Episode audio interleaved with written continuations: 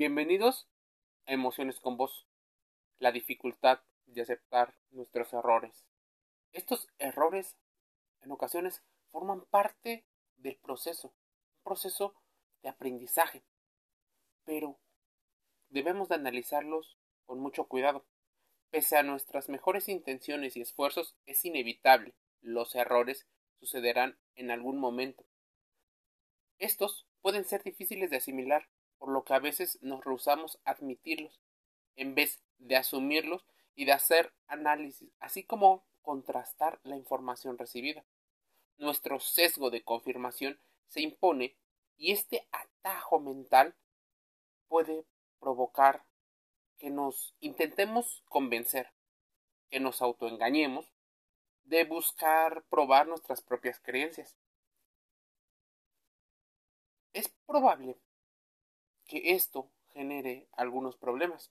Muchos psicólogos denominan esto como la disonancia cognitiva, el estrés que experimentamos cuando tenemos dos pensamientos y creencias, o opiniones o actitudes que van en contra una de la otra. Por ejemplo, es posible que pienses que eres una persona amable o razonable.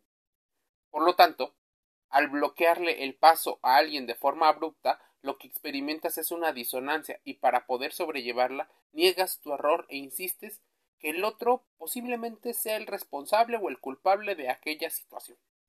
La disonancia cognitiva consiste en lo que sentimos cuando el concepto que tenemos de nosotros mismos es equivocado o se ve confrontado.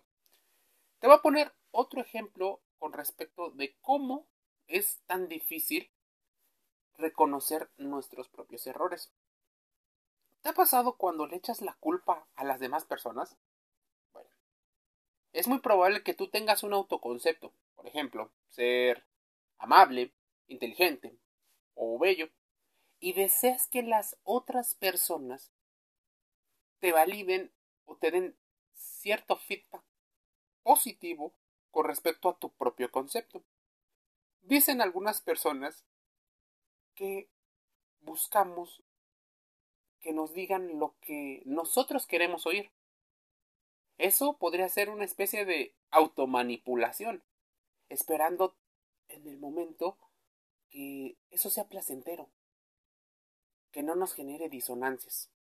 Y constantemente buscamos a personas que estén de acuerdo a nuestras propias ideologías.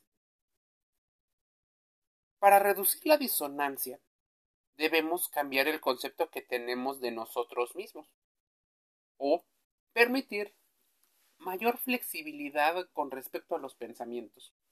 Muchas personas suelen pensar que son muy abiertos o de mente abierta, open mind, pero es evidente para todos que hemos cometido errores. Ser obstinado le muestra a la gente una debilidad de carácter en vez de una fortaleza.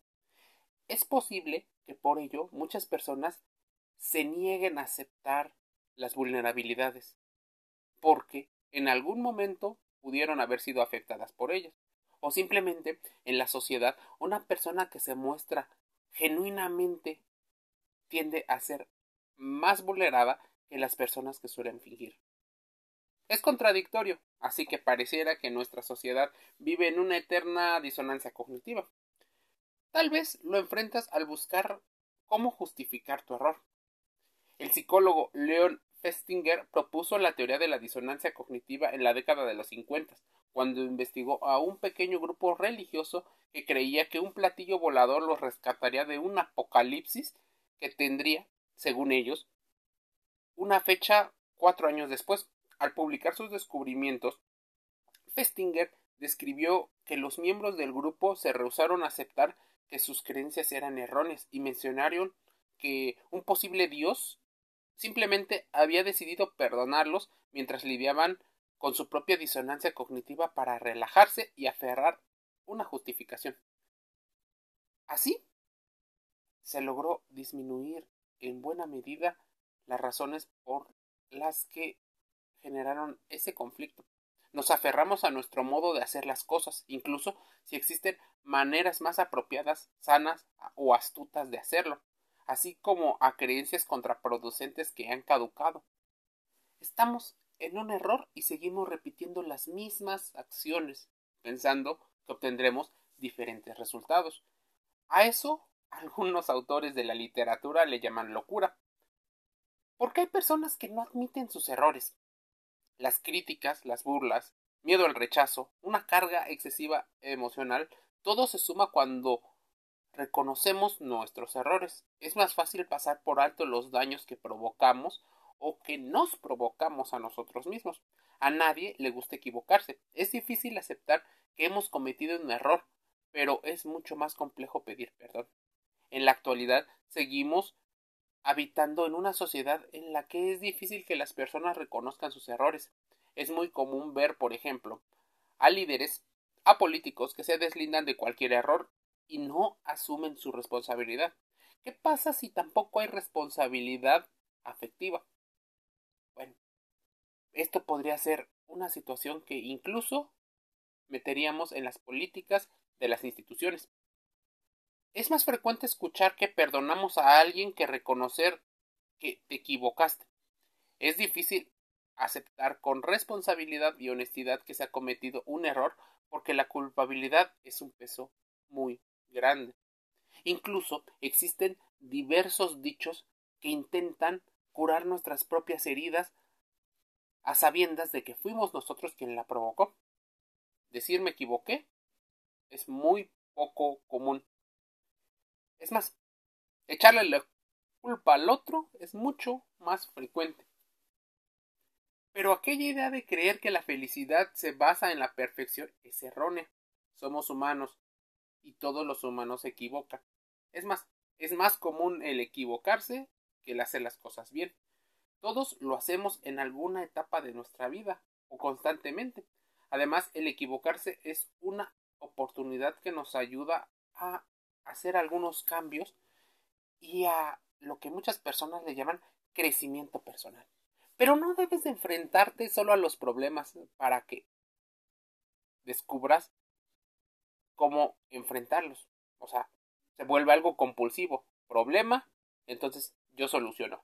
Podría solucionar antes de enfrentarte a los problemas. ¿Por qué las personas entonces no aceptamos nuestros errores? Mentir puede ser imperdonable para muchos, pero aquellas personas que no admiten sus errores pueden ser desesperantes. Intentamos hacerles ver tal vez el error cometido y se aferran, muestran posibles evidencias o simplemente se muestran reacios a hacer otro cambio. En términos generales se trata de personas con una personalidad rígida y carentes de algunas habilidades sociales para empatizar y reconocer con humildad que han fallado.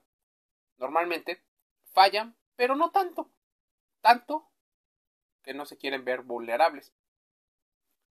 Perfiles de personas que no aceptan sus errores.